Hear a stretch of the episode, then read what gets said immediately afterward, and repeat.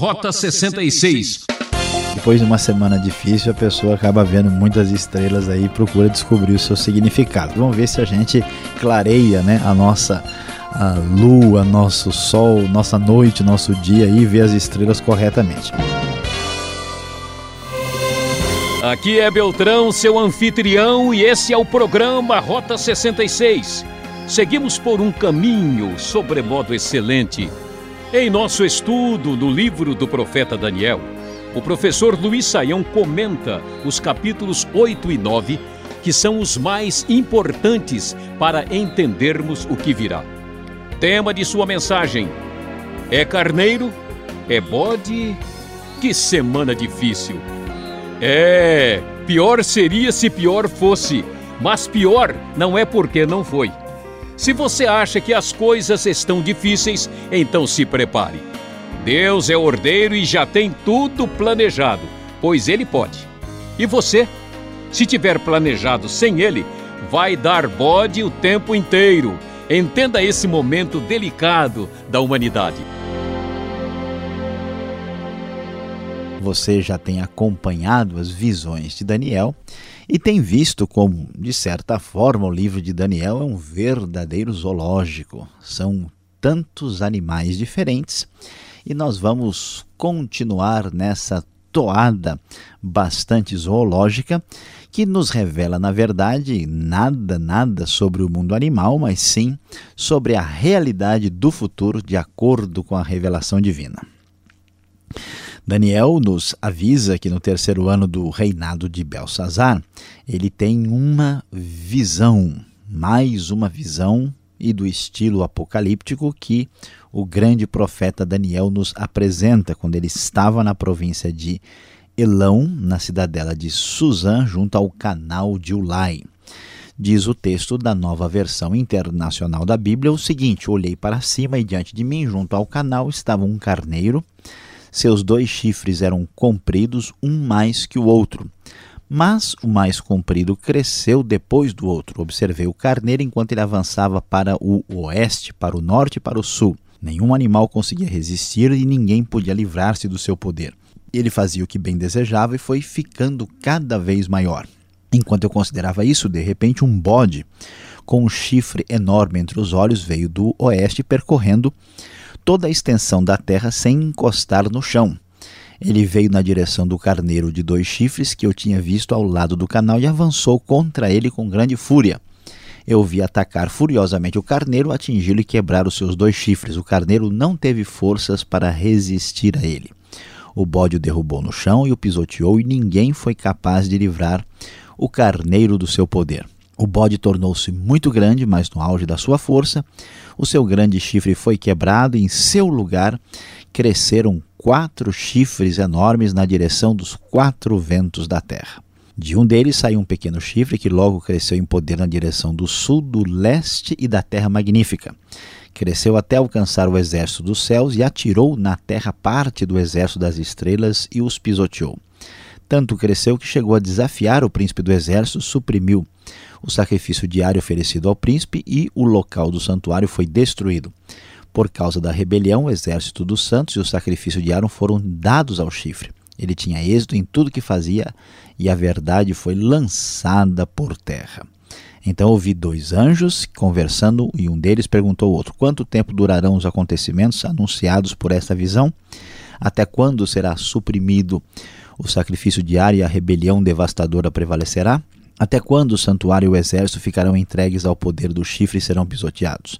Ele me disse: Isso tudo levará duas mil e trezentas tardes e manhãs, então o santuário será reconsagrado. Bom, meu querido ouvinte, talvez você já tenha tido aí uma semana bem difícil. E agora escuta essa história do carneiro, do bode, afinal de contas, o que que Deus está querendo dizer por meio dessas metáforas, dessas figuras tão assim impressionantes e estranhas. E olhando um pouquinho mais à frente, no capítulo 8, nós temos aqui dado diretamente para Daniel o significado dessa visão.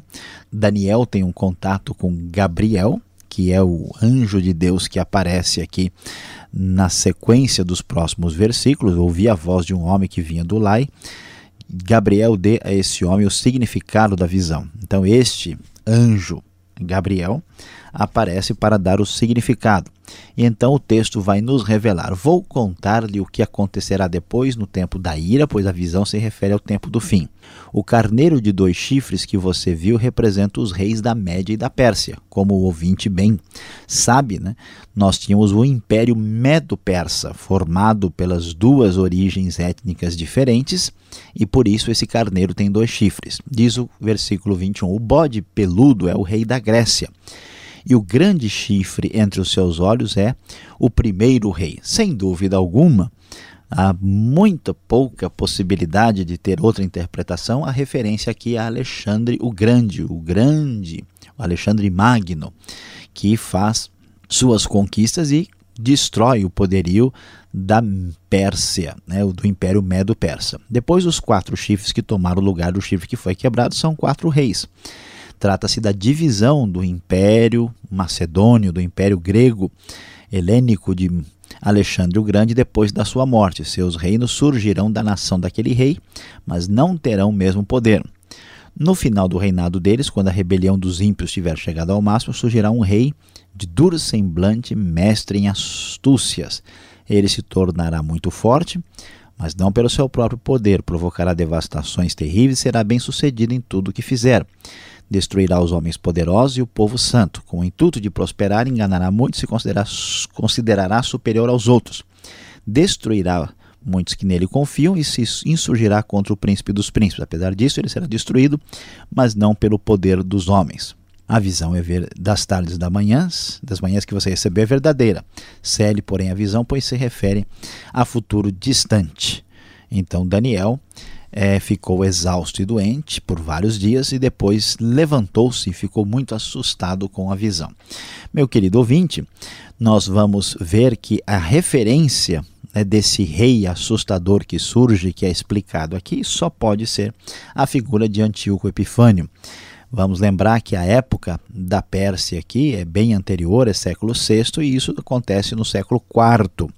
Portanto, a referência é com respeito ao futuro que iria acontecer quando o poderio, tanto da Pérsia como da Grécia, de Alexandre o Grande, de Antíoco Epifânio, é, tiveram o seu lugar. E, falando a respeito desse assunto, nós temos uma menção interessante de um texto bastante discutido que chama a atenção de muitos, que é essa questão da das 2.300 tardes e manhãs, que tem recebido diversas interpretações na história, o que é, inclusive, um pouco difícil de uh, saber exatamente do que se trata. Mas provavelmente a sugestão mais razoável é que essas 2.300 tardes e manhãs deve se referir ao caso da profanação do altar uh, que acontece na época de Antíoco Epifânio.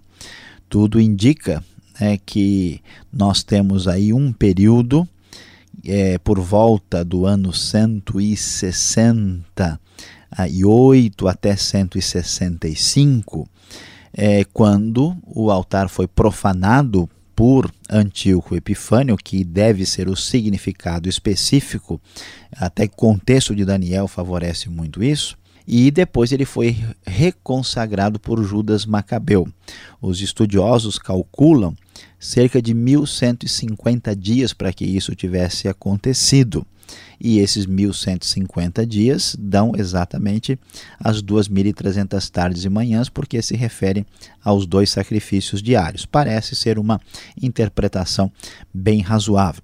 E o texto então prossegue: Daniel, diante de tudo o que está acontecendo, ele vai nos apresentar no capítulo 9 uma nova palavra a respeito dessa questão do futuro do seu povo. Diz o capítulo 9 no começo que Dario, filho de Xerxes, da linhagem dos Medos, foi constituído governante do reino babilônio, babilônico aqui debaixo do poderio uh, persa, sem dúvida alguma. Primeiro ano do seu reinado, eu compreendi pelas escrituras, conforme a palavra dada ao profeta Jeremias, que a desolação de Jerusalém iria durar 70 anos. Por isso me voltei para o Senhor Deus com orações e súplicas, em jejum, em pano de saco e coberto de cinza. E assim Daniel faz uma longa oração, confessando o pecado do povo, falando da desobediência, que Deus tinha razão em trazer o julgamento sobre eles, e apresenta o seu pedido a Deus que Deus ouvisse as orações, inclinasse os ouvidos,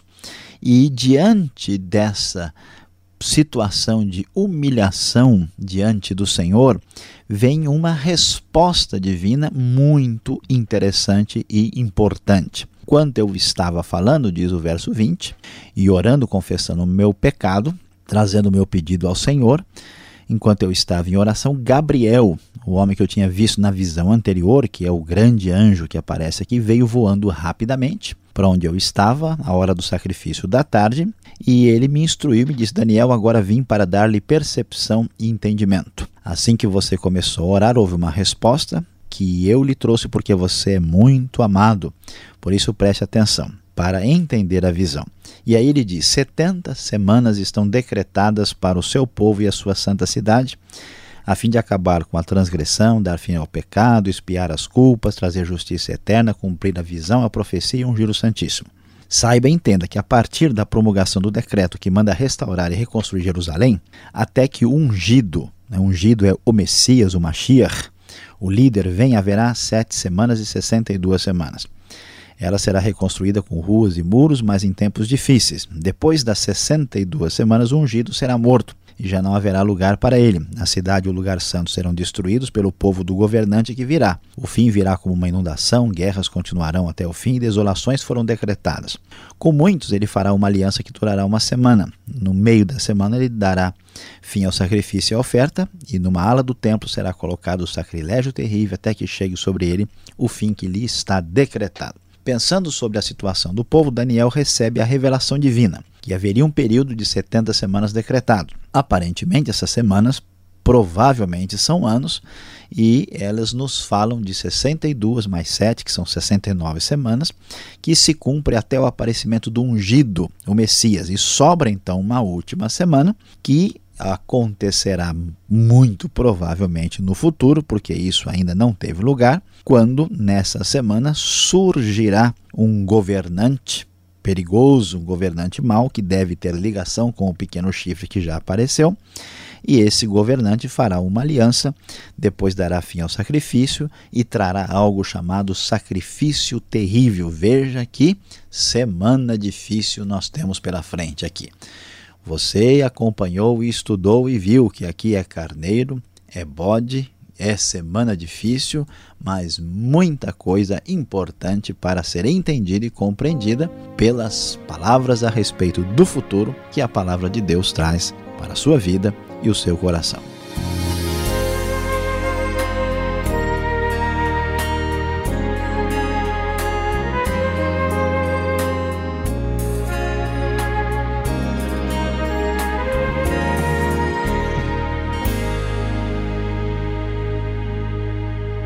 Estamos apresentando Rota 66, o caminho para entender o ensino teológico dos 66 livros da Bíblia. Esta é a série Profetas do Antigo Testamento no livro de Daniel. Tema de hoje: é carneiro, é bode, que semana difícil.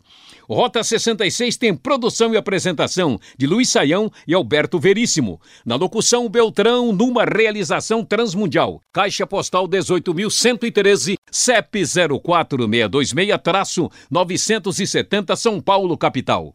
Fique agora com Quem Pergunta Quer Saber.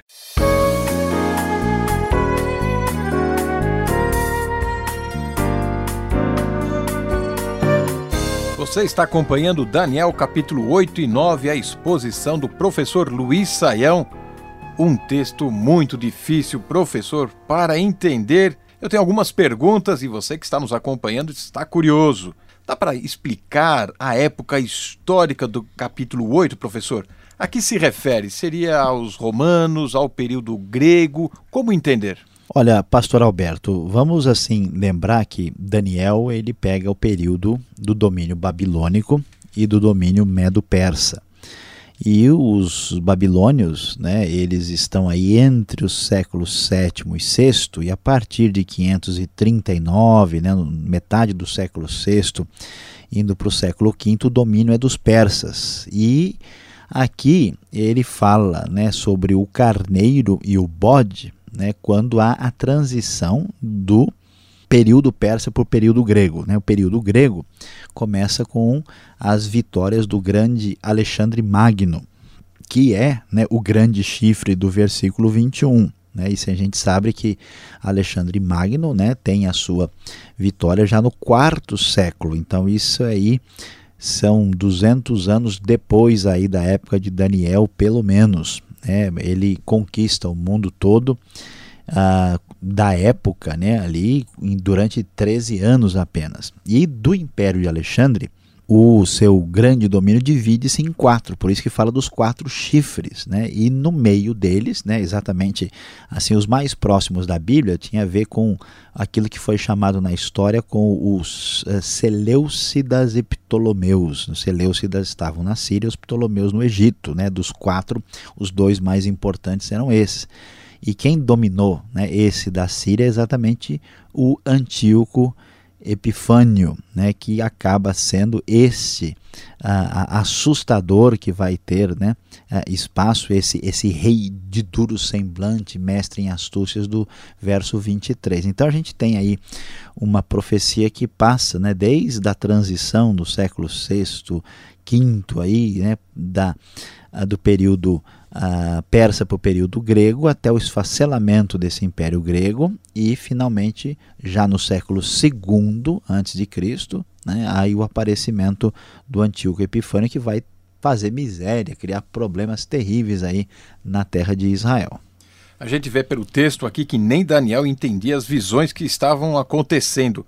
O verso 8, 10, 11 do capítulo 8 fala de estrelas, exército dos céus, príncipes. Ele estava vendo estrelinha já. Professor Luiz Saião, que representa estes símbolos aqui? Pois é, Alberto, é, depois de uma semana difícil, a pessoa acaba vendo muitas estrelas aí e procura descobrir o seu significado. Mas depois de um programa difícil, vamos ver se a gente clareia né, a nossa a lua, nosso sol, nossa noite, nosso dia e vê as estrelas corretamente. Então, no verso 9, fala do pequeno chifre que é a figura de Antíoco Epifânio. Né? Chifre é um poder, né? essa é a ideia do hebraico. Ele cresce na direção sul, porque ele desce né, dominando do leste, né? quer dizer, porque para o lado do oeste só tem o mar, né? então do leste ele cresce conquistando as regiões ali a leste e da, do seu domínio e da terra magnífica, que é uma referência à terra de Israel.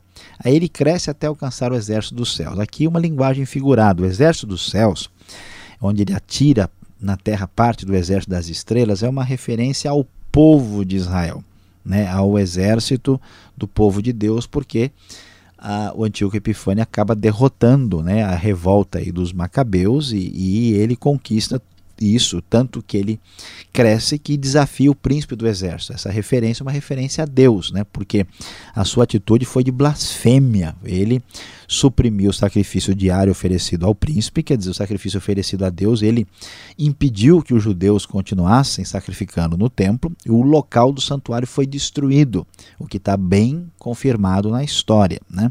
Por causa da rebelião, o exército dos santos sacrificiários foram dados ao chifre que é esse poderio que impede que ele é, continue, né, que eles continuem agradando e adorando a Deus. Né? Ele tinha êxito em tudo que fazia, né, e a verdade foi lançada por terra, uma referência à própria cópia da Bíblia, né, da, do Torá, que foi ah, lançada por chão. Nesse, como nós dissemos, ele chegou a sacrificar um porco no lugar santíssimo, destruindo aí o santuário, impedindo o sacrifício. Então, a referência aqui é bastante clara e dá para a gente entender quem é o príncipe que estrelas e exército está sendo considerado aqui. Falando em santuário, o verso 14 traz essa referência. Ele será purificado depois das 2.300 tardes. O que significa isso? Como entender um texto assim tão nebuloso, professor? Pois é, pastor Alberto, é importante entender bem o contexto. Qual é o problema que está por trás do livro de Daniel? Né? O povo de Deus foi conquistado pelos pagãos e eles destruíram o templo. Então, Daniel aqui se apresenta diante de Deus e Deus vai revelando o que está acontecendo. E essa questão, depois de falar do que o Antíoco Epifânio vai fazer, então, uh, o que, que a gente deve entender por trás disso? O que está acontecendo? Que templo é esse? Esse templo é o templo de Jerusalém, o templo que vai ser reconstruído quando eles voltam da Babilônia, mas é o mesmo templo que este chifre pequeno vai invadir e vai destruir e vai criar todo esse problema. Então, muita gente entende as 2.300 tardes e manhãs como uma coisa futura, uma coisa que vai acontecer muito tempo depois, mas as indicações do contexto sugerem que tem a ver com o que acabou de ser falado. Né? Esse tem a ver que o santuário e o exército ficarão entregues ao poder do chifre, no verso 13. Aí ele diz 2.300 tardes e manhãs. Por isso que muitos estudiosos, aparentemente com razão, eles dizem que foi uma coisa que aconteceu na época entre o ano 168 e 165 a.C., quando né, foi impedido o sacrifício durante 1150 dias, sendo um de manhã e um à tarde, dá 2.300. E aí as, as, as traduções variam para traduzir o texto aí conforme o original. Umas colocam consagrado, reconsagrado, purificado, mas se refere né, à retomada a do santuário para adorar a Deus. Parece que essa é a interpretação que faz absoluto sentido no contexto. Agora, o capítulo 9 faz a menção aí famosa das 70 semanas. Há uma semana, literalmente, aqui, que ainda vai acontecer. Como assim? É, como entender estas semanas que aparecem no texto? Pois é, pastor Alberto. É, ele diz que 70 semanas estão decretadas para o seu povo. E aí ele fala que depois de sete semanas e 62, que dá 69, uh, vai aparecer um ungido. Então, assim, os estudiosos calculam mais ou menos aí, né, é, por volta de 445 a.C., mais as 69 semanas, eles entendem semanas como número de anos, que dá 483, que fazendo os ajustes de calendário, que isso daria exatamente a época de Jesus assumir o seu ministério ou completar o seu ministério. E que então o ungido, né, que a palavra ungido é Mashiach em hebraico, é a mesma palavra para Messias, e que esse Messias então depois disso seria morto e já não haverá lugar para ele. Então que aí cumpriu a 69. Com isso, vamos dizer, o povo de Daniel sai de cena, porque vai acontecer outras coisas que não tem nada a ver com isso. Então é reservada aparentemente uma última semana para o final.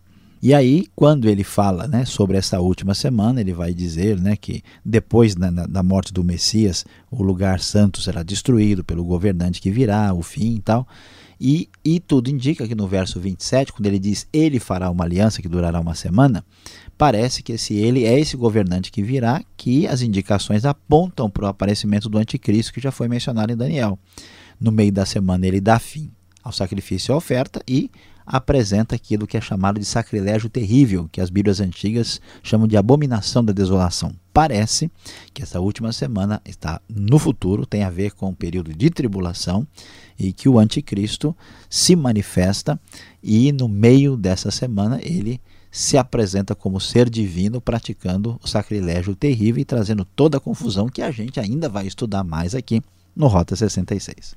Para estudar esses capítulos, há semanas e semanas de profundidade. Você que está nos acompanhando, fique ligado, vem agora a aplicação de tudo isso para você.